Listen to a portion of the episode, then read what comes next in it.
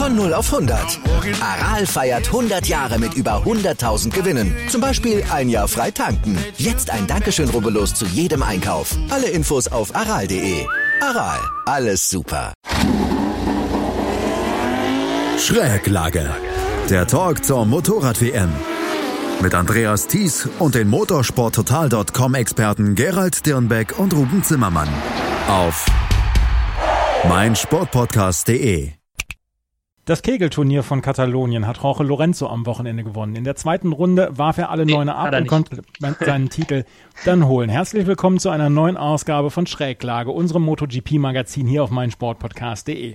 Mein Name ist Andreas Thies, wieder dabei von unserem Kooperationspartner. Erstmal Juliane Ziegengeist, wieder als Vertretung für Gerald Dierenbeck. Hallo Juliane. Hallo. Und Ruben Zimmermann, auch Redakteur von motorsporttotal.com. Hallo Ruben. Servus zusammen. Ja, Juliane, wir fangen mit dir an. Das, leider war das MotoGP-Rennen quasi nach zwei Runden gestern vorbei. Was, ähm, was ging bei euch in der Redaktion ab, als dieser Abflug kam, beziehungsweise, was ich gerade eben am Anfang gesagt habe, die Kegelei von Jorge Lorenzo? Ja, also wir, haben, wir mussten uns erstmal alle die Augen reiben, weil wir uns schon auf einen spannenden Kampf zwischen äh, den Ducatis, zwischen Marquez, zwischen den Yamahas äh, gefreut hatten. Und dann war in Kurve 10 der zweiten Runde irgendwie das Rennen quasi vorne schon vorbei, weil vier der möglichen Podestkandidaten auf dem Boden lagen. Und schuld daran war Jorge Lorenzo, der einen überraschend guten Start hatte. Ähm, der war nach der ersten Runde schon auf Platz 4 ähm, von 10 ursprünglich gestartet und hat es dann aber zu gut gemeint. Also klassischer Fall von Übermotivation. Ähm, viel zu spät auf der Bremse und ihm ist dann das Vorderrad weggeklappt und das hat dann eine Kettenreaktion ausgelöst, die so keiner hat kommen sehen. Er hat Dovizioso mitgerissen, ist ihm ins, Hin ins äh, Hinterrad gerauscht und äh, in der Folge hat dann das äh, über die Strecke fliegende Motorrad von Lorenzo auch noch die beiden Werks-Yamahas erwischt und äh, da war dann erstmal der Schock tief würde ich sagen. Ja, Maverick Vinales und Valentino Rossi sind dann auch noch abgeflogen. Maverick Vinales war richtig sauer hinterher, hat dann auch Jorge Lorenzo den Mittelfinger gezeigt und ihr habt dann bei motorsporttotal.com auch die Reaktionen dann noch aufgeschrieben, Ruben. Maverick Vinales war der Einzige, der so ein bisschen unversöhnlich war, hatte ich das Gefühl. Die anderen haben gesagt, ja gut, das war ein, das war ein blöder Fehler und Jorge Lorenzo, was Juliane gerade gesagt hat, vielleicht ein bisschen übermotiviert gewesen. Ähm, aber insgesamt haben sie, haben sie es noch relativ gut gesehen, wie ich fand. Also je nach, also als ich den Artikel von euch gelesen habe. Ja, das stimmt. Also ähm, Vinales war der, der doch am heftigsten auch dann eine Strafe gefordert hat für Lorenzo. Kann ich aus seiner Sicht natürlich absolut nachvollziehen, weil er, glaube ich, das Gefühl hatte, er hätte ein relativ gutes Rennen fahren können. Äh, ist ja bei ihm auch nicht normal, dass er eben nach dem Start noch relativ weit vorne mit dabei ist. Von daher wäre es, glaube ich, für ihn eine gute Möglichkeit gewesen, tatsächlich. Ähm, aber rein objektiv gesehen muss man sagen, es war halt ein Fehler, der passieren kann und er ist halt genau zur falschen Stelle passiert. Das ist, das ist bitter für alle Beteiligten, natürlich auch für Lorenzo selbst. Ähm, aber da haben wir an dem Wochenende teilweise auch andere Aktionen gesehen in den kleineren Klassen, die dann auch dementsprechend bestraft wurden. Ähm, also ich kann hier auch die Rennleitung verstehen, dass man Lorenzo eben keine Strafe gegeben hat, weil wie gesagt, es war ein Fehler, der kann passieren. Es war halt wirklich einfach Pech, dass dann äh, ja gleich drei andere Motorräder noch mit da rein verwickelt wurden. Ähm, ich kann aber genauso gut Vinales verstehen, dass der natürlich gerade dann auch in der Hitze des Gefechts, das waren ja Aussagen, die er wahrscheinlich eine halbe Stunde nach dem Rennen getätigt hat, wo der noch immer auf 180 war. Ähm, das kann ich dann genauso nachvollziehen, aber ich glaube, und gerade in der Formel 1 hatten wir ja auch das große Thema jetzt in den letzten Wochen, was soll bestraft werden, was soll nicht bestraft werden. Ähm, insofern kann ich da die Rennleitung verstehen, dass man gesagt hat, nee, es war ein Anführungszeichen Rennunfall, natürlich mit dem Fehler von Lorenzo, aber kein Fehler, den man unbedingt bestrafen muss. Es war ja schon sehr überraschend, dass ähm, Jorge Lorenzo überhaupt da vorne aufgetaucht ist. Juliano, du hast es eben gesagt, er war auf Platz 10 gestartet.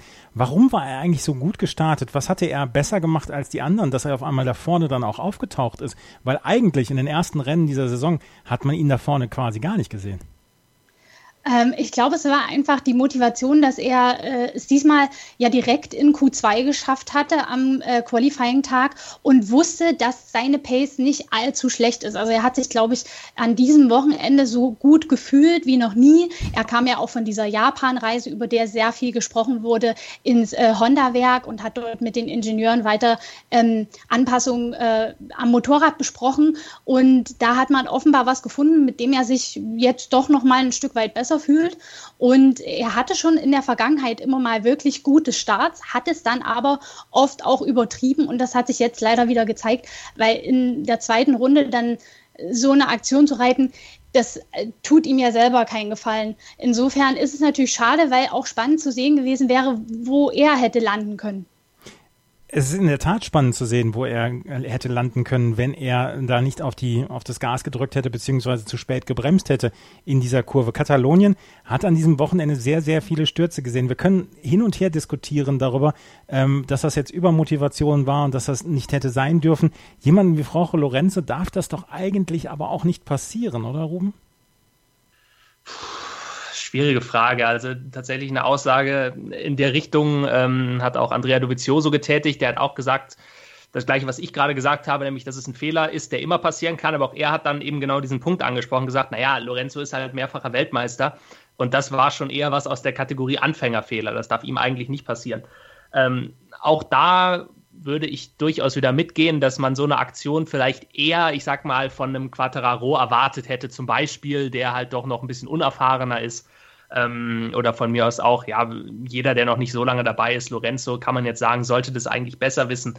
Ähm, das sagt sich halt von außen immer einfach. Also wenn man selbst auf dem Motorrad sitzt mit dem Helm auf, gerade in der Position von Lorenzo, der ja wirklich auch äh, von außen, von den Medien gerade auch viel Druck bekommen hat und wirklich jede Woche die Schlagzeilen ja immer heißen, auch ja hier bei uns in der Sendung, jetzt muss aber von ihm langsam mhm. mal ein bisschen was kommen, jetzt muss er mal. Ähm, von daher, dass der dann natürlich seine Chance wittert, wenn er mal so einen guten Start hat und vielleicht auch dann ja 105 Prozent statt nur 100 Prozent gibt und die 5 Prozent dann eben zu viel sind.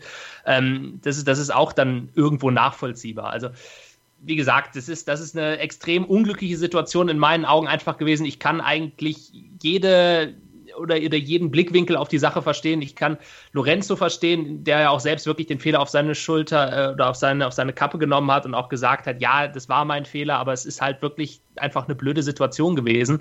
Ähm, wenn ihm der Fehler, sagen wir mal, vielleicht drei Runden später passiert, wenn sich das Feld ein bisschen auseinandergezogen hat, dann passiert halt entweder gar nichts oder er räumt halt maximal noch einen anderen Fahrer ab. So sah es halt relativ doof aus und ich glaube, der größte Verlierer, neben denen, die gestürzt sind, äh, waren tatsächlich die Zuschauer, weil nach der Situation war ja klar, wer das Rennen gewinnt. Da war das Ding mitgelaufen dann. Marc Marquez hat das Rennen dann von vorne aus ja, bestimmt und hat das Rennen dann am Ende auch sehr klar gewonnen. Auch wenn es nur 2,66 Sekunden im Ziel waren, hatte das Rennen noch von vornherein kontrolliert vor Fabio Quattraro und Danilo Petrucci, die aufs Podium gekommen sind. Über Quattraro und Petrucci sprechen wir jetzt. Aber, Juliane, können wir jetzt schon Marc Marquez vorzeitig zur WM gratulieren, denn nicht nur hat er das Rennen gewonnen, sein ärgster Konkurrenz Andrea Dovizioso ist dann auch noch mit einem Nuller rausgegangen, weil er, wie gesagt, dann auch von Jorge Lorenzo abgeräumt worden ist. Ähm, klar, er hat jetzt 37 Punkte Vorsprung, das ist schon komfortabel, aber gerade Katalonien hat ja jetzt gezeigt, wie schnell es gehen kann. Also Duvizioso unverschuldet ausgeschieden, wer weiß, was er in dem Rennen hätte ausrichten können. Insofern, das kann auch einem Marquez passieren. Er hatte halt das Glück, in der Kurve vorne zu sein. Das Drama hat sich hinter ihm abgespielt, es hätte aber genauso ihn treffen können. Insofern ist er davor genauso wenig gefeit wie seine Gegner. Äh, deswegen muss er jetzt natürlich weiter so konstant arbeiten, wie er das bisher gemacht hat. Auf den zwei schwierigen Strecken von Mugello und jetzt in Barcelona ähm, hat er wirklich gut abgeschnitten. Es kommen auch wieder Strecken, die ihm besser liegen, aber äh, auf den Lorbeeren kann er sich auf jeden Fall nicht ausruhen. Das hat er auch selber gesagt. Also seine Herangehensweise bleibt wie immer, auch wenn er jetzt schon einen relativ großen Vorsprung hat. Und das ist, das ist auch richtig so. Jetzt kommt der Mitteleuropa-Swing für die Motorradfahrer. Jetzt kommt erst Assen, dann kommt Deutschland, dann kommt Tschechien und dann kommt ähm, Österreich. Ähm, wie sehen die Chancen aus, beziehungsweise wie sehr liegen Marc Marquez diese Strecken die nächsten vier, Ruben? Wie siehst du seine, ja, seine Führungsposition? Ich meine, er war von vornherein der Top-Favorit. Jetzt hat er halt 37 Punkte schon Vorsprung nach diesem siebten Rennen. Ähm, bevor ich zu den nächsten Strecken komme, ich habe mir gerade die Mühe gemacht, mal äh, nachzuschauen, wann Marc Marquez tatsächlich das letzte Mal nicht auf dem Podium stand, wenn er nicht gestürzt ist oder irgendein anderes Problem hatte. Ja. Und das war tatsächlich 2017. Das war mhm. Malaysia 2017, da ist er Vierter geworden und das war auch noch ein Regenrennen. Das heißt, wenn wir noch weiter zurückgehen, war er wirklich das letzte Mal in einem Trockenrennen äh, das Podium verpasst hat, indem er eben nicht gestürzt ist oder wie letztes Jahr in Argentinien eine Strafe bekommen hat. Ähm, das war Mugello 2017, also das war vor mehr als zwei Jahren. Das heißt, bei dem gilt wirklich, wenn der ins Ziel kommt, dann landet der auch auf dem Podium. Und deswegen stimmt das, was Juliane gerade gesagt hat. Im Prinzip alle, die dahinter sind, äh, die sich noch Hoffnung auf die WM machen, müssen das tun, was man eigentlich nicht macht, nämlich hoffen, dass er stürzt. Weil ansonsten sind diese 37 Punkte Vorsprung fast schon zu groß. Der wird jetzt einfach so weiterfahren, wie er auch in den letzten Jahren gefahren ist, wird, wenn er nicht gewinnen kann, Zweiter oder Dritter werden. Ähm, und dafür sind dann einfach diese 37 Punkte Rückstand schon fast zu groß, weil von diesem Vorsprung kann er jetzt zehren. Das ist genau das eigentlich, was aus Sicht von Dovizioso nicht passieren durfte.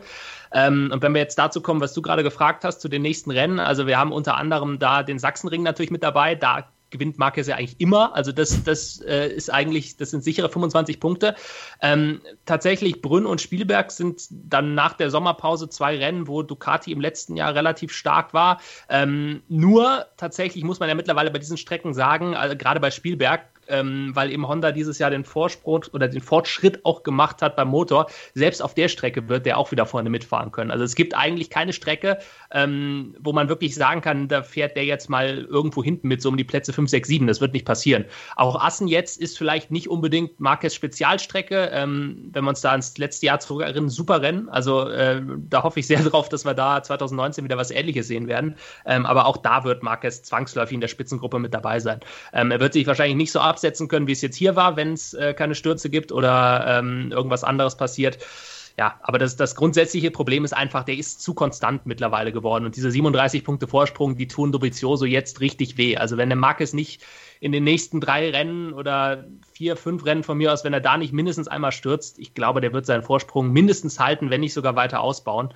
Und ja, vielleicht werden wir dann tatsächlich rückblickend nach dieser Saison sagen müssen, dass äh, Barcelona so ein bisschen der Wendepunkt war oder ab da, dass er dann da durchmarschiert ist zum Titel. Wir möchten also nicht in den Spannungsluftballon mit der Nadel stechen, aber es wird schon sehr, sehr schwierig für die Konkurrenten, diese 37 Punkte, beziehungsweise bei Alex Rins sind es 39 Punkte und bei Danilo Petrucci schon 42 Punkte, dann auch aufzuholen auf Marc Marquez, der sich hier unbeschadet hielt bei dieser Karambolage von ähm, Jorge Lorenzo mit seinen Konkurrenten, mit Andrea Dovizioso zum Beispiel oder auch den beiden Yamaha-Werkspiloten Merrick Vinales oder Valentino Rossi. Auf Platz zwei ist aber hier eingefahren am Wochenende und das müssen wir tatsächlich dann auch mal besprechen. Fabio Quattararo, es war seine zweite Pole Position. Er hatte die Pole Position nach dem Training bzw. nach dem Qualifying und ist hier auf Platz zwei gefahren. Natürlich begünstigt durch den Sturz. Dieses Sternchen müssen wir immer dazu machen und trotzdem muss man diesen Zweikampf gegen Danilo Petrucci dann ja auch erstmal gewinnen und auch Alex Rins kam von hinten. Fabio Quattararo hat für, seine, für sein junges Alter ein sehr, sehr reifes Rennen gezeigt, Juliane. Ja, das kann ich nur unterstreichen. Erschweren kommt ja hinzu, dass ähm, man sich gar nicht so sicher war, wie stark er wirklich auf die Renndistanz sein wird, aufgrund seiner jüngsten äh, Arm-OP. Er hatte ja am Dienstag nach dem Rennen in Italien ähm, eine OP am rechten Unterarm wegen Armpump-Problemen in eben diesem besagten Italien-Rennen. Und äh, das ist nicht zu unterschätzen. Also die, die Narbe zwickt und man hat natürlich noch nicht die volle Kraft in den paar Tagen, in denen er sich da ähm, erholen konnte. Ähm, die Pole Position war schon ein Fingerzeig, aber man musste abwarten, okay, bei den heißen Bedingungen, bei den niedrigen Grip-Verhältnissen, damit hatte er gerade in Mugello Probleme. Ähm, wie geht es für ihn aus?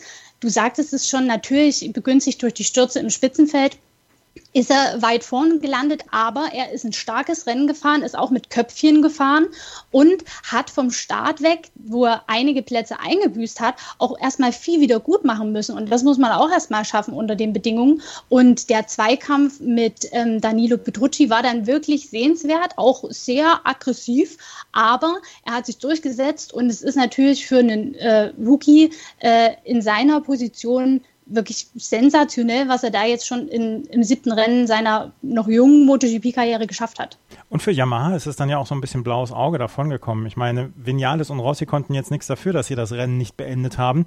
Aber eine Yamaha auf dem Podium, die Yamaha, auch wenn es nicht die Werks-Yamaha ist, konnte mal ein paar gute und positive Schlagzeilen gebrauchen, oder Ruben?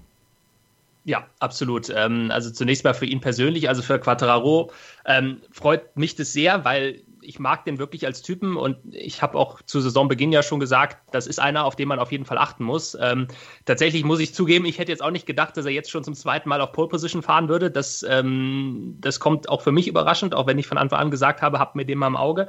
Ähm, das Podium, klar, ist für ihn eine super Sache. Er hat sich auch absolut verdient, weil er ja wirklich äh, hart drum kämpfen musste auch. Das war ja eigentlich der der richtige Kampf, sage ich mal, in diesem Rennen, der auch in den TV-Kameras äh, oder im TV-Bild permanent zu sehen war. Der Marquez ist da vorne seine Runden gefahren, das war schön und gut, aber der eigentlich wirklich spannende Kampf, ähm, das war ja der um Platz zwei. Und da hat er wirklich seine Sache super gemacht, also Riesenlob für ihn. Nur, ähm, und jetzt kommt so ein bisschen die Einschränkung, und das gilt nicht nur für ihn, sondern eigentlich für alle, die dahinter ins Ziel gekommen sind diese ganzen Platzierungen sind natürlich komplett verschoben, weil wir haben da vorne mindestens mal drei Fahrer verloren, vielleicht sogar, wenn man Lorenzo dazu zählt, vier, die in der Regel vor diesem ganzen Tross ins Ziel gekommen wären. Ähm, ich glaube tatsächlich, das lässt sich jetzt natürlich im Nachhinein auch nicht mehr belegen und niemand wird wissen, wie das Rennen sonst ausgegangen wäre. Ähm, aber ich glaube tatsächlich, unter normalen Umständen wäre Quattararo nicht aufs Podium gefahren. Ich hätte sehr, sehr gerne tatsächlich gesehen, und das, das ist äh, wirklich schade, dass wir das ähm, nicht mehr erfahren werden, wie sich die Werks-Yamahas geschlagen hätten. Ob es wirklich gereicht hätte, um vielleicht ganz vorne auch mit Marquez mitzuhalten oder ob es dann am Ende doch vielleicht ja, Platz drei für entweder Rossi oder Vinales dann hinter Marquez und Dovizioso gewesen wäre. Ähm, insofern wurden wir da natürlich, das habe ich ja auch gerade schon mal gesagt, so ein bisschen um spannenden Kampf beraubt. Ähm, und ja, wie gesagt, das Ergebnis verzerrt natürlich so ein bisschen, was aber gar nicht die Leistung von Quattararo schmälern soll, weil er hat seine Sache fehlerfrei gemacht und mehr kann man von ihm auch nicht erwarten. Das meine ich ja. Also das Sternchen müssen wir dran machen, dass bei einem, beim Massen, bei, ohne den Massencrash dann vielleicht das Ergebnis anders ausgefallen wäre. Aber diese Leistung, die Quattararo dann gebracht hat, so erwachsen, weniger, also mehr Erwachsener als oder erwachsener als die von Jorge Lorenzo, die fand ich halt beeindruckend und mit welcher Ruhe er das am Ende am Ende durchgefahren ist. Das fand ich sehr beeindruckend, gerade auch, weil Danilo Petrucci ja von hinten gedrückt hatte. Ja, ja, ganz genau. Also deswegen, ähm, er muss sich da auch für nichts entschuldigen, weil es ist nicht seine Schuld, wenn sich die anderen da vorne gegenseitig abräumen. Das hat, äh, das gehört zum Rennsport einfach mit dazu. Ich meine, wir hatten jetzt äh, auch am Wochenende, wer es gesehen hat, die 24 Stunden von Le Mans, da gab es ja am Ende auch wieder großes Drama. Ähm, und das ist einfach Racing und das weiß auch jeder. Das gehört dazu und insofern ist dieser zweite Platz für ihn am Ende absolut verdient. Der dritte Platz für Danilo Petrucci scheint auch verdient zu sein. Vor allen Dingen äh, punktet er in dieser Saison sehr, sehr konstant. Nachdem er sich erstmal so ein bisschen im hinteren Feld bzw. im Mittelfeld aufgehalten hatte, was die Punkte angeht, punktet er seit drei Rennen immer auf dem Podium. Dritter Platz, erster Platz, dritter Platz. Was macht Danilo Petrucci so stark im Moment, Juliane? Wir haben letzte Woche oder beim letzten Mal schon darüber gesprochen, dass er im Moment eine sehr große Konstanz vorweist und dass er sein Team natürlich dann auch ähm, vor das Problem stößt, wen sollen wir nächstes Jahr verpflichten? Wir müssen ihn doch dann oder seinen Vertrag dann doch verlängern. Ja, also äh, ich glaube, wir können uns mittlerweile sicher sein, dass das ähm, genauso passieren wird. Er unterstreicht ja, dass er ähm, neben Dovizioso äh, einfach ins Werksteam gehört. Und äh, man muss ja auch sagen, er ist ja nicht ganz so glücklich in dieses äh, Rennwochenende gestartet, war in den Trainings relativ weit hinten, ähm, aber hat sich dann im Rennen äh, wirklich ja, mit einer guten Pace durchgesetzt, hat natürlich wie ähm, der Zweitplatzierte auch von dem Massensturz vorne profitiert. Dennoch äh, muss man auch erstmal ins Ziel kommen und äh, er hat das gut gemanagt, hat sich dann, glaube ich, auch ein Herz gefasst und gesagt, okay, äh, den Fabio Quadrao, den kriege ich heute nicht mehr. Ich sichere jetzt Platz drei ab, weil von hinten ja auch noch äh, Alex Rins eine Gefahr war.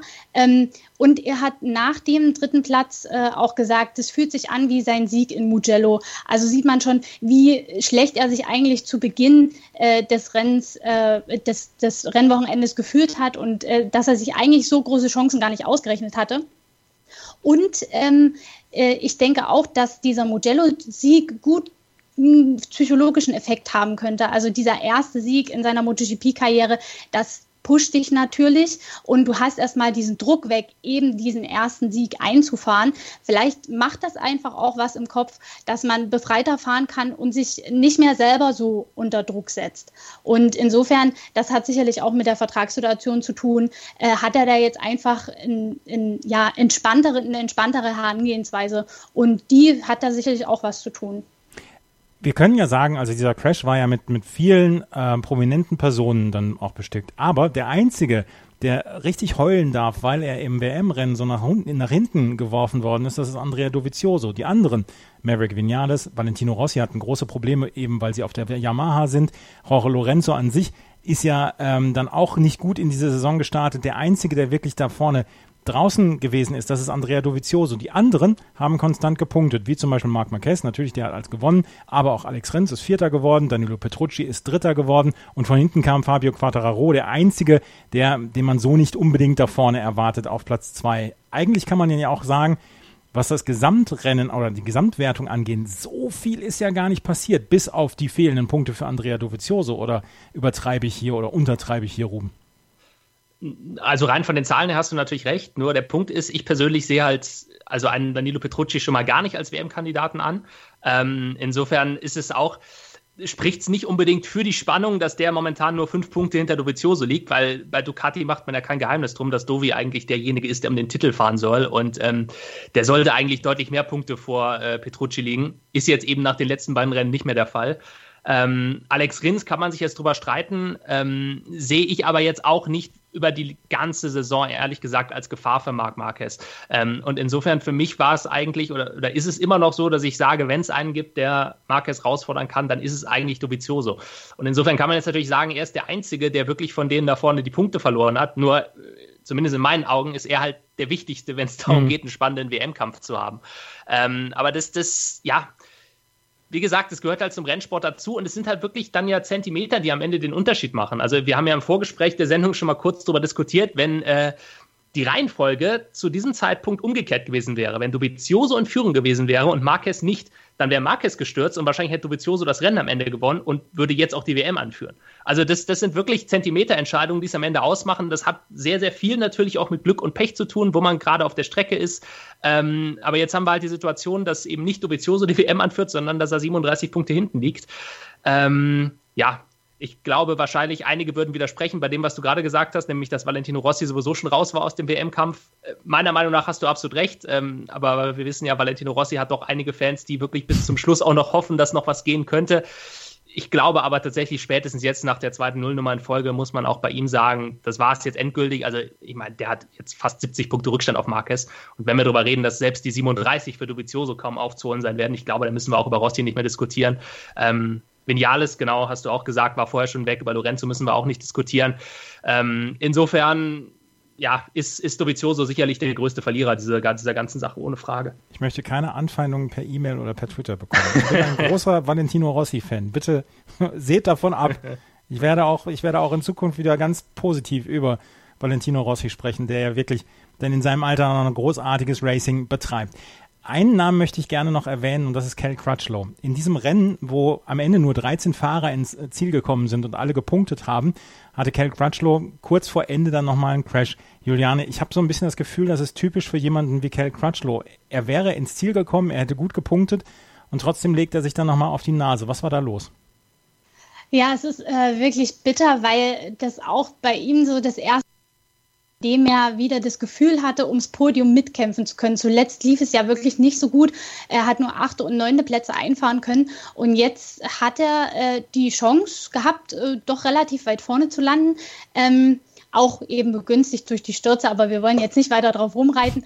Ähm, und dann hat er sich äh, im Zweikampf mit Jack Miller um Platz 4 äh, auch böse verbremst und äh, musste dann ins Kies, ist dort umgekippt und konnte das Rennen nicht fortsetzen. Und das ist natürlich ein Fehler, der in seiner Position eigentlich nicht mehr passieren darf, denn er hätte diese gute, äh, dieses gute Ergebnis in Barcelona wirklich dringend gebraucht, nachdem er sein Teamkollege bei äh, LCR Honda, Takaki Nakagami, letztes Mal sogar einen fünften Platz eingefahren hat. Also da, und der ist mit dem Vorjahresbike unterwegs. Da muss jetzt Crutchlow sich ernsthaft mal Gedanken machen, wie er die Rennen angeht und wann er angreift. Also ich weiß nicht, ob er einfach zu überhitzt da reingegangen ist oder ähm, ja, das kann man immer schlecht sagen, man steckt nicht in dem Fahrer drin, aber ich glaube, er hat dieses Podium gesehen und er wollte unbedingt an Miller vorbei, um eben die Lücke nach vorne noch zu schließen. Und da hat er dann den Fehler gemacht, er hat das auch auf seine Kappe genommen, aber gut, ähm, es ist dann eben mal ein weiterer Nuller, ein weiteres Podium, das er hätte erreichen können, aber nicht erreicht hat. Also da dreht man sich auch so ein bisschen im Kreis mit diesem hätte, wäre, wenn. Ja, Cal Crutchlow also dann auch mit null Punkten rausgegangen. Der Rest der 13 Fahrer ist dann ins Ziel gekommen. Ruben, haben wir über einen Fahrer noch nicht gesprochen, über den du noch unbedingt sprechen möchtest? Ähm, lass mich mal gerade durchschauen. Also der, der, Punkt ist halt tatsächlich, äh, was es halt meiner Meinung nach schwierig macht, auch wenn das jetzt wieder das gleiche Thema ist, ist halt wirklich, dass dieses Ergebnis ein bisschen durchgewürfelt ist durch diese, durch diese ganzen Stürze. Wir haben zum Beispiel einen Joan Sarko auf Platz 10, wo man jetzt sagen könnte, hey super, auf der KTM endlich mal in den Top 10. Nur wir wissen halt auch, unter normalen Umständen wäre der halt wieder 14. geworden.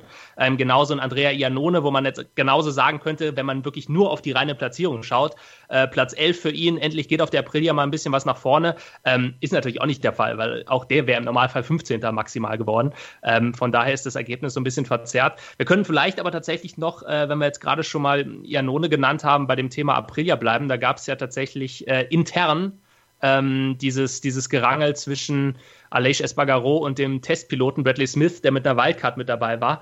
Und das war natürlich der absolute Super-GAU. Also, dass ähm, äh, Espargaro da von Smith abgeschossen wird, also vom Wildcard-Piloten. Ich glaube, das wird äh, hinter den Kulissen schon, ich sag mal, relativ deutlich zur Sprache gekommen sein, was man davon hält, weil Wildcard-Piloten das ist eh immer eine gefährliche Situation. Ich erinnere mich da noch ans letzte Jahr, als Stefan Bradl auch als Wildcard-Pilot dabei war und ähm, da auch für einen Unfall gesorgt hatte und dann wirklich die Leute auch gesagt haben, beziehungsweise nicht die Leute, sondern die Fahrer, die mit ihm auf der Strecke waren und vor allem betroffen waren, dann auch gesagt haben, hey, hör mal zu, du bist hier Wildcard-Pilot, ja, es gibt andere Leute, die äh, kämpfen um wichtige WM-Punkte, da geht es wirklich um was, also nimm dich mal ein bisschen zurück. Ähm, insofern für Smith natürlich absoluter Super-GAU, was da passiert ist, für Aprilia auch. Ähm, muss man jetzt hoffen, dass Aleix Espargaro sich da nicht zu, äh, zu schwer verletzt hat, beziehungsweise dass da ähm, ja, jetzt keine, keine ähm, Probleme bei den folgenden Rennen noch für ihn daraus entstehen werden. Ja, das, das wäre eigentlich der Punkt, über den man noch ein bisschen hätte reden können. Und ähm, vielleicht, vielleicht, um nochmal darauf zurückzukommen, wenn ich noch einen Punkt einbringen darf, ähm, tatsächlich bei diesem Sturz. Ähm, was ja viele Fahrer angesprochen haben, später, unter anderem auch Rossi und auch Lorenzo selbst, ist, dass diese Kurve 10 einfach problematisch ist mit der MotoGP. Dazu muss man vielleicht erklären, es gibt in Barcelona verschiedene Layouts, die gefahren werden. Also die MotoGP fährt ein anderes Layout ähm, als die Formel 1. Und diese Kurve, diese Kurve 10, gehörte ursprünglich zum Formel 1 Layout, wird aber jetzt seit 2016, seitdem damals Luis Salom auf der Strecke tödlich verunglückt ist, äh, eben auch in diesem Formel 1 Layout gefahren. Und da haben sich im Prinzip die Fahrer schon immer drüber beschwert und haben gesagt, das ist eine relativ gefährliche Kurve, das ist eine Kurve, Valentino Rossi hat da klare Worte gefunden, ähm, hat gesagt, das ist eine Kurve, die hat eigentlich auch auf einer MotoGP-Strecke nichts zu suchen. Und momentan prüft man jetzt eben, ob man da vielleicht an dieser Stelle wieder zurückgehen wird zum alten Layout das hat einfach äh, Sicherheitsgründe. Also man, mhm. man ist auf dieses Layout gewechselt, weil man jetzt einfach mehr Auslaufzone hat und die alte Konfiguration eben zu nah ähm, an der Tribüne beziehungsweise an den Reifenstapeln dran war und man da das Risiko für die Fahrer dann als zu groß beachtet hat. Nur ich glaube tatsächlich jetzt gerade durch diesen Sturz von Lorenzo könnten wir da eben auch in den kommenden Monaten oder bis zum Grand Prix im kommenden Jahr nochmal Diskussionen haben, ob man eben eventuell das Layout äh, der Strecke auch nochmal ändern wird, um eben einen ähnlichen Zwischenfall wie in diesem Jahr zu vermeiden. Das sind ja in der Kurve 10 nicht nur die vier abgefahren. Es gab ja das ganze Wochenende dann ja auch Probleme dort, oder? Äh, vor allem gab es auch in den vergangenen Jahren schon ja. immer mal wieder Zwischenfälle da, weil es einfach, wie gesagt, eine sehr schwierige Kurve ist und laut Valentino Rossi eine Kurve, die eigentlich auf einer MotoGP-Strecke auch nichts zu suchen haben. Es ist eben eine Kurve, die lädt sehr für solche Verbremser ein und jetzt, also wie gesagt, ich bin mir relativ sicher, dieses Thema wird man äh, auf jeden Fall hinter den Kulissen auch nochmal ansprechen und vielleicht dann auch, wenn man möglicherweise die Strecke dafür nochmal ein bisschen umbauen und sicherer machen muss, ähm, aber dass man vielleicht tatsächlich in den nächsten Jahren dann auch wieder zum alten Layout zurückkehren wird. Die Kurve lädt für Verbremser ein und Jorge Lorenzo hat diese Einladung dankend angenommen. Juliane, fehlt noch etwas? musst du noch über ein Thema bei der MotoGP sprechen? Ich glaube, wir sind eigentlich durch, oder? Ja, dann sind wir durch. Die Fahrerwertung im Moment, ich habe es eben schon erwähnt, führt Marc Marquez an mit 140 Punkten vor Andrea Dovizioso 103, Alex Rins 101, Danilo Petrucci auf Platz 4 mit 98 Punkten und Valentino Rossi nach zwei Nullern jetzt auf Platz 5 mit 72 Punkten schon sehr, sehr weit davon entfernt.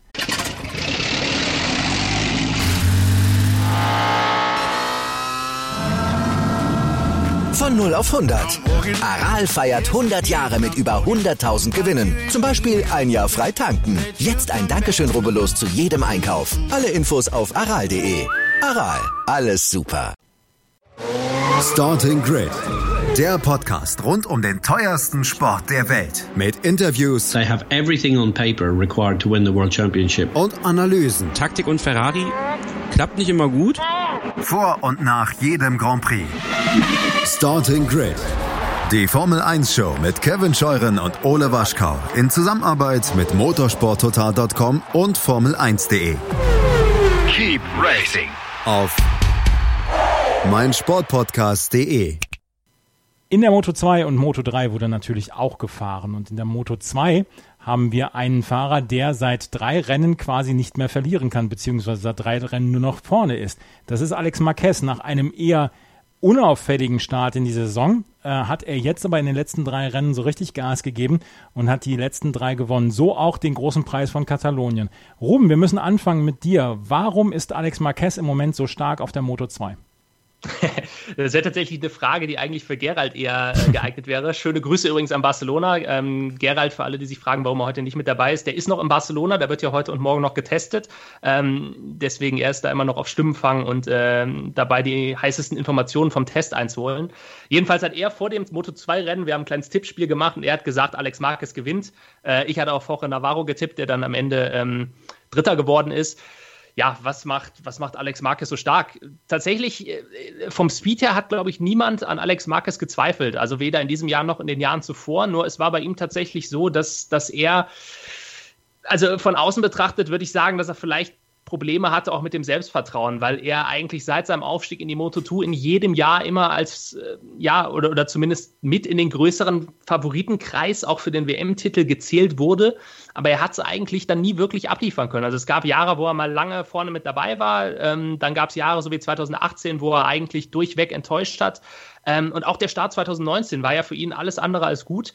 Und ich habe, um ehrlich zu sein, keine Ahnung, ob man da vielleicht hinter den Kulissen ein bisschen was umgestellt hat, was, was für ihn jetzt einfach besser funktioniert, was ihm das Selbstvertrauen zurückgegeben hat. Auf jeden Fall seit drei Rennen fährt der wahnsinnig stark, ähm, ist wirklich der, der beste Moto2-Fahrer aktuell. Klar, wenn man drei Rennen in Folge gewinnt, äh, gibt es nicht viele Gründe dagegen. Ähm, Vielleicht hat es ein bisschen was, weil das fällt zeitlich zusammen, ähm, mit diesen neuen Reifen zu tun. Es hat ja von Dunlop vor vier Rennen neue Reifen gegeben. Man hat da ein bisschen reagiert dann eben auch auf diese neuen Moto2-Motoren, beziehungsweise äh, ja doch Motoren halt, diese neuen Triumph-Motoren, die es seit dieser Saison gibt ähm, und hat da die Hinterreifen ein bisschen angepasst. Kann durchaus sein, dass er mit denen ein bisschen besser zurückkommt. Es gibt ja auch Gegenbeispiele, zum Beispiel ähm, ein Marcel Schrötter, der seit es diese neuen Reifen gibt, plötzlich größere Probleme hat. Also es kann durchaus sein, dass das mit reinspielt. Ähm, ist aber lediglich eine Vermutung von mir. Das, das äh, kann ich weder mit, mit irgendwas belegen ähm, noch sonst verifizieren. Alex Marquez hat jetzt auf jeden Fall in der Fahrerwertung sieben Punkte Vorsprung vor Tom Lüthi. Der musste ähm, gegen Jorge Navarro einen ziemlich langen Kampf um Platz zwei führen. Man hatte am Ende das Gefühl, dass Jorge Navarro vielleicht noch an Tom Lüthi vorbeiziehen könnte, weil Lüthi machte man, oder hatte ich jedenfalls den Eindruck, dass die Maschine so ein bisschen schlapp machte in den letzten Runden. Juliane, das war ein sehr, sehr spannendes Rennen um Platz zwei und Tom Lüthi konnte diesen Platz zwei dann halten und mal wieder einen zweiten Platz einfahren. Er ist jetzt zwar sieben Punkte dahinter, aber er wird doch relativ zufrieden sein mit diesem Wochenende, oder? Ja, das denke ich auch. Also er hat äh, im Park Fermier betont, dass ihm einfach der Reifen ausgegangen ist. Ja. Also er hatte keinen Grip mehr. Insofern kann er glücklich sein, dass er den zweiten Platz noch absichern konnte ähm, und hatte da auch ähm, das Glück des Tüchtigen, dass Navarro eben am Anfang äh, im ersten Teil des Rennens meistens nicht äh, so weit vorne mitfährt und dann erstmal äh, Plätze gut machen kann. Der hat dann immer am Ende relativ viel noch im Köcher, aber es hat halt nicht mehr gereicht. Äh, Lütti konnte eine halbe Sekunde ins Ziel retten und äh, das ist natürlich für die WM optimal, äh, auch wenn der ärgste Konkurrent mit Marquez natürlich erster geworden ist, aber es bleibt weiter eng und ähm, er kommt auf jeden Fall besser zurecht als sein Teamkollege Schrötter, mit dem er ja am Anfang auch äh, noch um Podestplätze gekämpft hat. Also insofern läuft es für ihn auf der Seite der Garage etwas besser. Wir kommen gleich auf die deutschen Fahrer zu sprechen, weil es waren ja sogar vier dieses Mal bei der Moto 2 dabei. Ich möchte einmal noch gerade über Lorenzo Baldassari sprechen, weil der war vor diesem Wochenende nämlich auch ganz vorne mit dabei in der Moto 2 und hat jetzt einen ähm, Nuller hingelegt, weil er ausgeschieden ist und das relativ früh schon. Ähm, Ruben, was ist da passiert und ähm, wie schwerwiegend ist dieser Fehler bzw. dieses Ausscheiden von Lorenzo Baldassari im Moto 2 WM-Rennen? Ähm, tatsächlich wäre das ein Thema gewesen, was ich auch auf jeden Fall noch hätte ansprechen wollen, ja. weil ich kann mich noch relativ gut zurückerinnern, als wir auch hier saßen äh, nach Jerez, also nach dem vierten Saisonrennen, als Baldassari gerade seinen dritten Sieg geholt hatte und wir uns eigentlich alle einig waren, jo, in diesem Jahr Moto 2 Weltmeister kann nur derjenige werden, der Baldassari schlägt. Ähm, jetzt hat er sich in den letzten Rennen aber eher so ein bisschen selbst geschlagen und ich glaube tatsächlich, dass das, ähm, ja, also schwer zu sagen. Ich, ich, ich weiß nicht, ob das bei ihm vielleicht auch eine Rolle spielt, dass, dass er da jetzt nach diesem sehr, sehr guten Saisonstart plötzlich den Druck ein bisschen spürt und äh, den vielleicht zu sehr an sich ranlässt, weil der war ja wirklich in den ersten Rennen fast unantastbar. Drei Rennen gewonnen. In Austin war er in der ersten Runde schon gestürzt, deswegen ähm, wissen wir nicht, wie er da angekommen wäre. Jetzt wirklich, wenn man sich die nackten Zahlen anschaut, zwei Stürze in den letzten drei Rennen oder wenn man es noch weiter spinnt, drei Stürze in den letzten fünf Rennen, ähm, das ist natürlich zu viel, um Weltmeister zu werden. Also er hat jetzt wirklich das Glück, dass er in der WM immer noch relativ nah dran ist, aber er muss, glaube ich, zusehen, dass er jetzt wirklich möglichst schnell wieder die Kurve bekommt. Also auch hier ist er nach, nach äh, sechs Runden dann gleich wieder gestürzt und ja, so wirst du halt am Ende des Jahres nicht Weltmeister. Und ich glaube schon, dass das eigentlich sein persönliches Ziel ist und sicherlich auch das Ziel, was ihm Valentino Rossi mit auf den Weg gegeben hat. Denn er gehört ja auch zu diesen Nachwuchspiloten von VR46. Und ähm, ja, also noch ist nichts verloren für ihn. Das ist die gute Nachricht. Wir hatten das ja im letzten Jahr auch. Äh, kann ich mich gut daran erinnern, in der Moto 3, als Jorge Martin auch mehrfach gestürzt ist tatsächlich und am Ende des Jahres trotzdem Weltmeister geworden ist. Nur eigentlich mit so einer Bilanz, entweder Sturz oder Sieg, kommst du nicht durch. Also du brauchst auch im Zweifelsfall mal ein paar fünfte, sechste Plätze, weil die geben halt auch Punkte. Und ich bin wirklich sehr gespannt, ob er da jetzt die Kurve in den nächsten Rennen wieder bekommt oder ob es bei ihm jetzt wirklich ja, so ein Abwärtstrend ist, der sich dann noch weiter fortsetzt. Juliana, hast du da einen Erklärungsansatz, was Lorenzo Baldassari angeht? Ist wirklich schwer zu sagen. Ich bin da ehrlich gesagt ein bisschen bei Ruben. Ich denke auch, dass er einfach den Druck spürt. Ähm, seitdem es, äh, das letzte Mal hat er gewonnen in Spanien und äh, dann eben der Ausfall in Le Mans, dann der vierte Platz in Italien. Da war er auch in der Startaufstellung relativ weit hinten, musste sich nach vorne kämpfen, hat dann das Podium knapp verpasst. Und jetzt wieder der Sturz.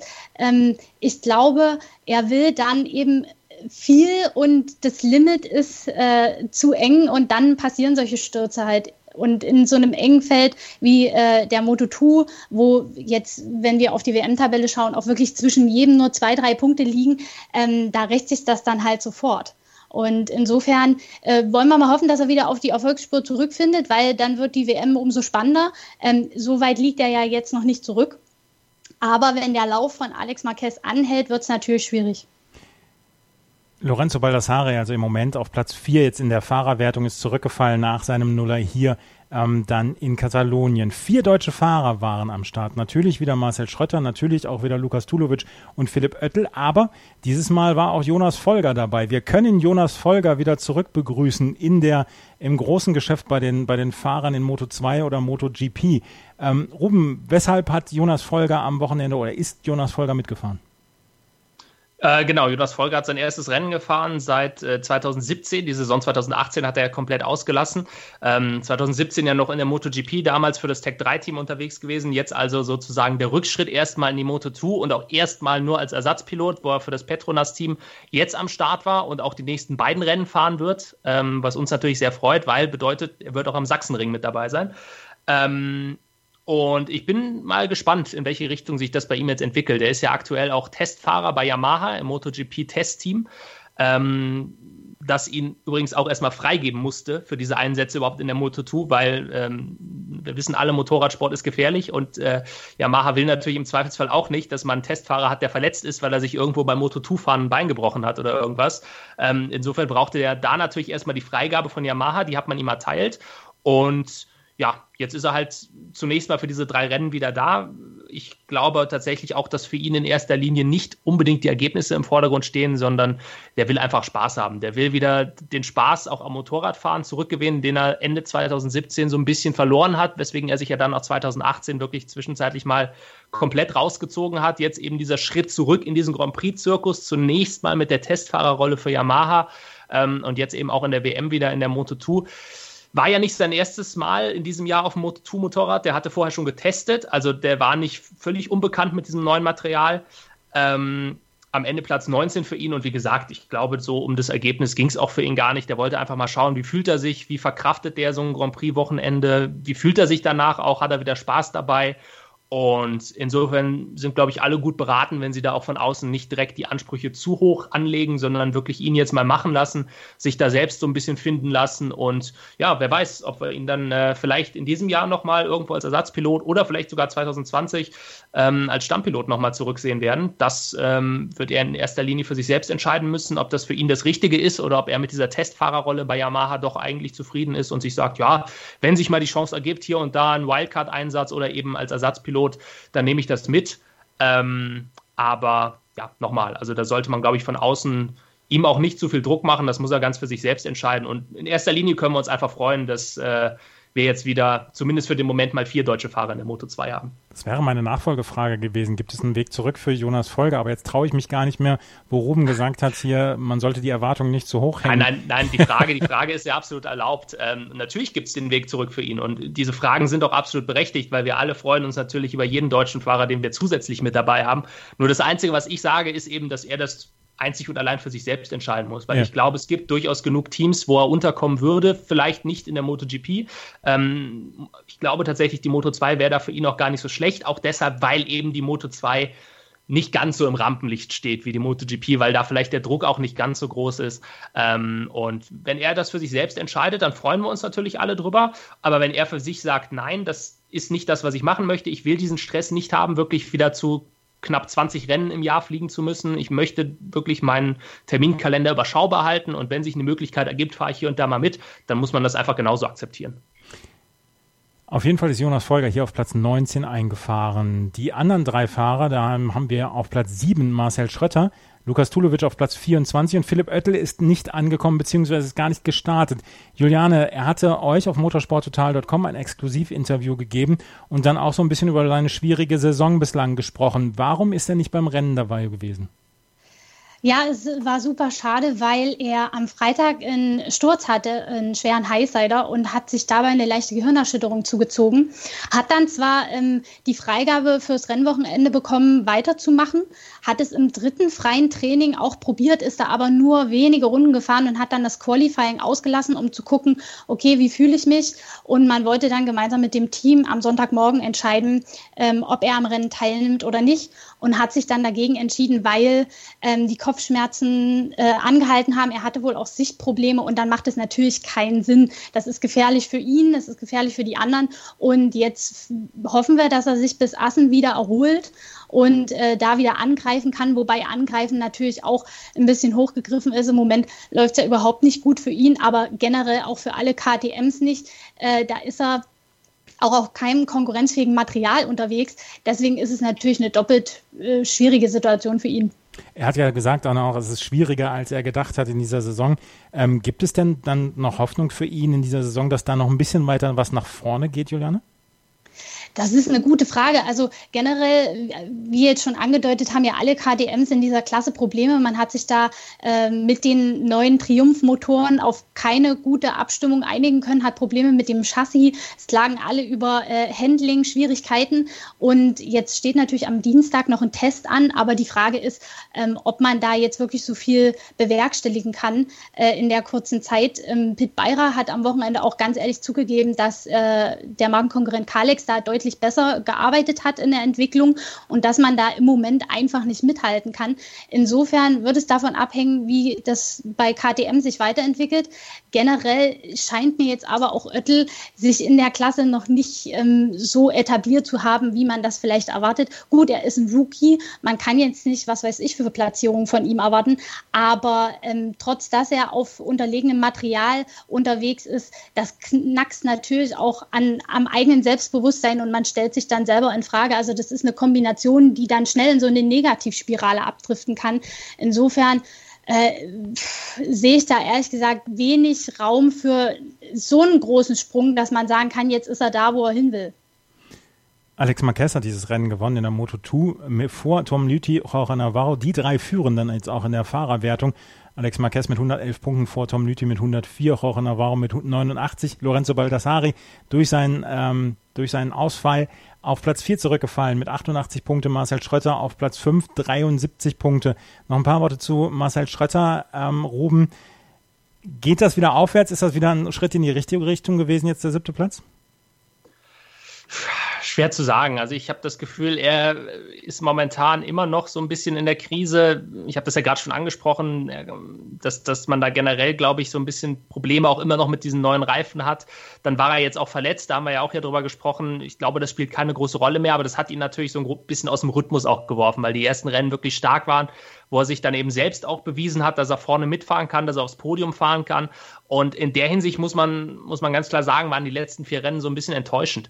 Ähm, ich weiß nicht, ob er sich da vielleicht dann auch selber zu viel Druck macht und dann zu viel versucht und dadurch dann sich selbst auch ein bisschen im Weg steht, weil ich glaube, bei Marcel Schröter war es auch im letzten auch wenn er das, glaube ich, selber nicht zugegeben hat oder zugeben würde, aber ich glaube, es war schon bei ihm letztes Jahr teilweise auch eine Kopfsache, dass er da ja auch ständig diesem Podium hinterhergefahren ist und immer schnell war im Qualifying eigentlich und dann doch beim Rennen in den ersten Runden wieder viele Plätze verloren hat. Ähm, jetzt hatte man eben den Eindruck, eigentlich Anfang des Jahres, der hat wirklich diesen Schalter umgelegt, äh, der hat es jetzt raus, wie es geht und jetzt leider die letzten Rennen, muss man ganz klar sagen, waren in der Hinsicht eher wie ein Rückschritt. Ähm, aber ich würde da einfach mal positiv bleiben und ich meine, er steht in der WM immer noch auf Platz 5. Das ist nach wie vor eine sehr, sehr gute Platzierung. Ähm, und tatsächlich hat er ja bewiesen zu Saisonbeginn, dass es eigentlich kann und ich glaube, er muss es einfach nur wieder hinbekommen. Ähm, wie lange das dauert, jetzt vielleicht auch diesen Schalter im Kopf wieder umzulegen, das weiß ich nicht. Aber ich glaube grundsätzlich, die Möglichkeiten dazu hat er auf jeden Fall. Das ist die Moto 2 gewesen und auch in der Moto 3 haben wir ein Rennen. Ruben, du hast eben schon erwähnt, dass ihr ein Tippspiel habt für die Moto 2. Habt ihr das auch für die Moto 3? ja, äh, wir haben tatsächlich alle Sieger durchgetippt. Ähm, mein Tipp in der Moto 3 kann ich ja verraten, ging auf Toni Abolino, der ja auch gut unterwegs war, bis er dann von einem Technikproblem eingebremst wurde. Das war sehr schade. Äh, Gerald hatte auf ähm, Tatsuki Suzuki gesetzt, aber das hatte sich ja auch relativ schnell erledigt, weil der gleich in der ersten Runde gestürzt ist. Also insofern in der Moto 3. Äh, Markus Ramirez hatte von uns keiner auf dem Zettel. Juliane, wen hattest du? Ich hatte ehrlich gesagt äh, keinen Tipp abgegeben, weil ich mich nicht äh, vorwagen wollte. Das sind immer so verrückte Rennen. Ähm, das hat man ja auch dieses Mal gesehen, also wie die da äh, gegeneinander in die Kurven fahren. Also man will manchmal gar nicht hingucken. Das ist fast schon zu viel Action. Insofern hatte ich mich da enthalten und bin auch ganz froh drüber, denn Ramirez das hätte ich, wenn ich getippt hätte, auch nicht auf dem Zettel gehabt. Markus, muss man, aber auch, muss man auch fairerweise dazu sagen, Moto 3 Tippspiel, also äh, wenn hier irgendjemand ähm, vielleicht von den Hörern äh, vielleicht das nächste Mal irgendwo Online-Wetten 5 Euro setzen will oder sowas, macht es am besten nicht in der Moto 3, ja. weil diese Klasse kann man nicht seriös tippen. Also es, gibt, es gibt in jedem Rennen ungefähr 10 Fahrer, die gewinnen können. Von, von daher eigentlich jeder Tipp in der Moto 3. Man kann ihn zwar irgendwie begründen, aber für die Begründung gibt es auch noch neun andere Fahrer, die gewinnen könnten. Von daher, aber das ist ja auch das Schöne an der Klasse, dass es wirklich völlig unvorhersehbar ist und so war es auch wieder dieses Mal. Das wollte ich nämlich sagen. Untippbar die Moto 3. Markus Ramirez. Wir haben das siebte Rennen gesehen und siebten Sieger. Markus Ramirez hat gewonnen vor Aaron Canet und vor ähm, Celestino Vietti. Der einzige, der im Moment wirklich konstant gute Ergebnisse bringt und auch einer der einzigen ist, ich glaube sogar der einzige, nee, es sind, gibt, gibt noch ein, ein paar andere, aber der konstant punktet, konstant hochpunktet, das ist Aaron Canet. Der führt nämlich im Moment dann auch relativ sicher die Fahrerwertung an mit 103 Punkten vor Lorenzo Dalla Porta mit 80 Punkten. Der hat einen Nuller geschrieben am Wochenende, deswegen konnte sich Aaron Canet etwas absetzen. Aber Marcos Ramirez hat dieses Rennen gewonnen, Juliane. Ähm, zum ersten Mal. Er hatte vorher dann auch Rennen, wo er gar nicht gepunktet hat. Die drei Rennen vorher hatte er gar nicht gepunktet. Insgesamt ein vierter Platz stand für ihn auf dem, ähm, auf dem Plan bislang. Und am Ende gewinnt er und ja, das Rennen wurde wieder entschieden, die ersten 13 Fahrer innerhalb von 3,2 Sekunden. Es kann immer alles passieren in der Moto 3. Das macht die Sache ja nun wirklich toll. Auf jeden Fall. Also ähm, wie gesagt, von uns hatte den keiner auf dem Zettel. Er hatte äh, zugegebenermaßen in den letzten Rennen auch immer etwas Pech. Ähm, hat dann im Park Fermé auch betont, äh, dass er wahnsinnig glücklich ist, jetzt sein Potenzial um, dass er sein Potenzial jetzt umsetzen konnte, dass äh, diesmal auch das Glück auf seiner Seite war. Es sind ja durchaus viele äh, gestürzt, auch durch Kollision und Berührung. Ähm, und äh, dass er glaubt, dass das eine, ein Anfang äh, einer guten Saison ist. Also dürfen wir mal gespannt sein, ob er das weiter umsetzen kann. Aber wie schon erwähnt, die Rennen sind ja immer extrem eng, es kann alles passieren. Also es ist eine schwierige Klasse, um da eine Siegesserie zu starten. Äh, bei sieben Siegern in sieben Rennen, da braucht man nicht weiter viel zu sagen. Aber ähm, er hat sich jetzt auf jeden Fall mal in der äh, Spitzengruppe gezeigt, war auch wirklich die ganze Zeit vorne mit dabei und konnte sich aus diesen ganzen Scharmützeln relativ clever raushalten und hat sich dann für die letzte Runde perfekt positioniert und konnte den knappen äh, Vorsprung ins Ziel retten. Also gut gemacht kann man nichts sagen. Sehr gut gemacht. Aaron Canet ist Zweiter geworden. Ich habe es eben gesagt, er ist mit Celestino Vierti, wenn ich das richtig gesehen habe, der Einzige, der in jedem Rennen gepunktet hat, Ruben. Warum ist Aaron Canet so ein bisschen konstanter als alle anderen Fahrer und kommt immer mal wieder aufs Podium? Er hat jetzt ähm, zwei zweite Plätze gehabt, er hat einen ersten Platz in den USA gehabt und jetzt den zweiten Platz hier in Katalonien. Also ich würde sagen, er muss eigentlich auch ähm, diese, diese, diese Ruhe haben oder diese Konstanz. Das muss er den anderen Fahrern voraus haben oder zumindest vielen davon, weil er einfach jetzt schon so lange mit dabei ist. Und ähm, Canet war ja letztes Jahr, 2018, noch so ein bisschen die Enttäuschung der Saison, weil da hatten vor, dem, ähm, vor der Saison 2018 alle gesagt, nach den Wintertests, der wird dieses Jahr gegen Jorge Martin um den WM-Titel kämpfen. Das ist so neben Martin der, der zweite, den eigentlich jeder auf der Liste hatte hat das 2018 überhaupt nicht bestätigen können, hat sehr viele Fehler gemacht, ähm, hat ja ähm, sein Potenzial gerade dann hinten raus überhaupt nicht mehr abrufen können. Jetzt 2019 für ihn neu anfangen mit neuem Team und ich glaube tatsächlich, das tut ihm auch ganz gut, dass er jetzt in dieses neue Umfeld gekommen ist, ähm, eben mit Peter Oettel und mit Max Biaggi, die ihn da glaube ich auch relativ gut an die Hand genommen haben und ja, ihn auch vielleicht tatsächlich so ein bisschen ruhiger gemacht haben, weil mit, mit, seinem, mit seinem Übermut stand er sich da, glaube ich, häufig auch ein bisschen selbst im Weg in der Vergangenheit. Und du hast es angesprochen, er ist einer von zwei Fahrern, die in jedem Rennen gepunktet haben und, und der einzige Fahrer tatsächlich auch, oder ähm, nee, einmal, einmal war er nicht in den Top Ten, das war in Argentinien, aber ansonsten konstant auch in den Top Ten gewesen. Ähm, und ja, wie gesagt, das war eigentlich was, was man aufgrund seiner Erfahrung von ihm auch durchaus so erwarten konnte. Nur letztes Jahr hatten es auch schon alle erwartet und da hat er es nicht umgesetzt. Dieses Jahr bekommt es einfach hin und äh, ich meine, er ist in der WM 23 Punkte jetzt vor Dalla Porta. Das ist noch kein großer Vorsprung, weil gerade in der Moto 3, wir haben es auch jetzt an dem Wochenende wieder gesehen, man kann so schnell unverschuldet aus dem Rennen gerissen werden. Ähm, Kämpfe da sind so eng, da muss nur einer sich mal verbremsen, zack, liegst auf der Nase, null Punkte, der andere holt 25 und plötzlich bist du in der WM wieder hinten. Also gerade in der Moto 3 kann das extrem schnell gehen. Ähm, bisher hat es Canet geschafft, sich da aus allem rauszuhalten und unabhängig davon, ob, ob er da noch, ähm, ja, ob ihm sowas vielleicht auch passieren wird, irgendwann mal, dass er da auch mal unverschuldet abgeräumt wird. Ich glaube tatsächlich, auf langfristige Sicht wird er zumindest auf den, äh, um den Titel mitkämpfen mir persönlich ist es noch ein bisschen zu früh in der Saison, um zu sagen, der wird am Ende auch Weltmeister. Aber würde mich tatsächlich sehr überraschen, wenn der nicht zumindest bis zum Ende mit um den Titel kämpfen könnte. Er führt auf jeden Fall jetzt mit 23 Punkten in der Fahrerwertung vor Lorenzo Dalla Porta. Nicola Antonelli ist auf Platz 3. Der hat 75 Punkte auf Platz 4. Celestino Vietti, der hier den dritten Platz gemacht hat, der hat im Moment 68 Punkte. Am 30.06. geht es weiter mit dem Rennen in Assen. Was passiert bis dahin, Julian? Ich, wir, Ruben hat es eben schon erzählt. Gerald ist im Moment bei den Tests dann noch in Katalonien. Genau, heute ist offizieller Testtag der MotoGP. Da sind alle Teams dabei und auch die äh, äh, Testfahrer. Also Gontoli ist dabei, Smith ist dabei. Ähm, und äh, da ja, wird weiter am Setup gearbeitet. Einige haben auch neue Teile dabei, aber allzu viele Neuerungen sind meines Wissens nach nicht am Start. Und am Dienstag folgt dann auch der offizielle Testtag der kleineren Klassen.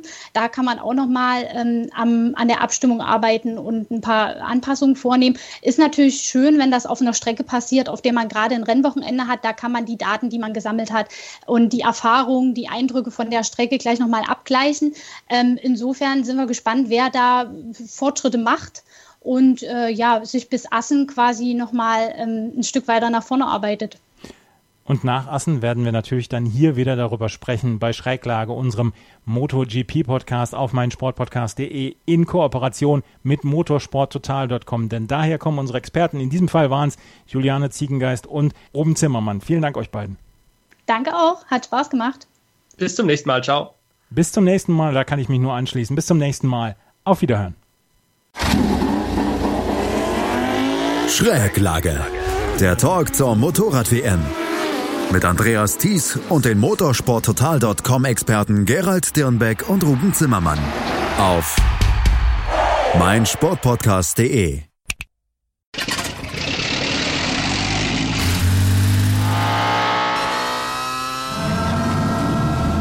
Von 0 auf 100. Aral feiert 100 Jahre mit über 100.000 Gewinnen. Zum Beispiel ein Jahr frei tanken. Jetzt ein Dankeschön, rubbellos zu jedem Einkauf. Alle Infos auf aral.de.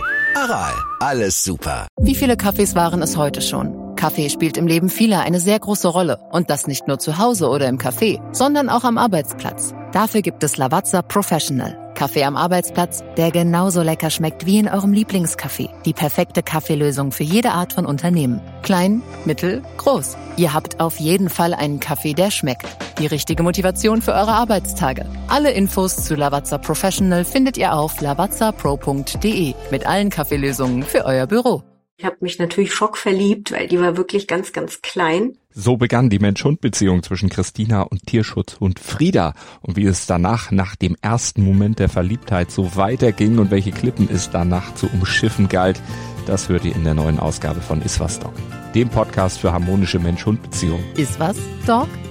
Mit Malte Asmus. Überall, wo es Podcasts gibt.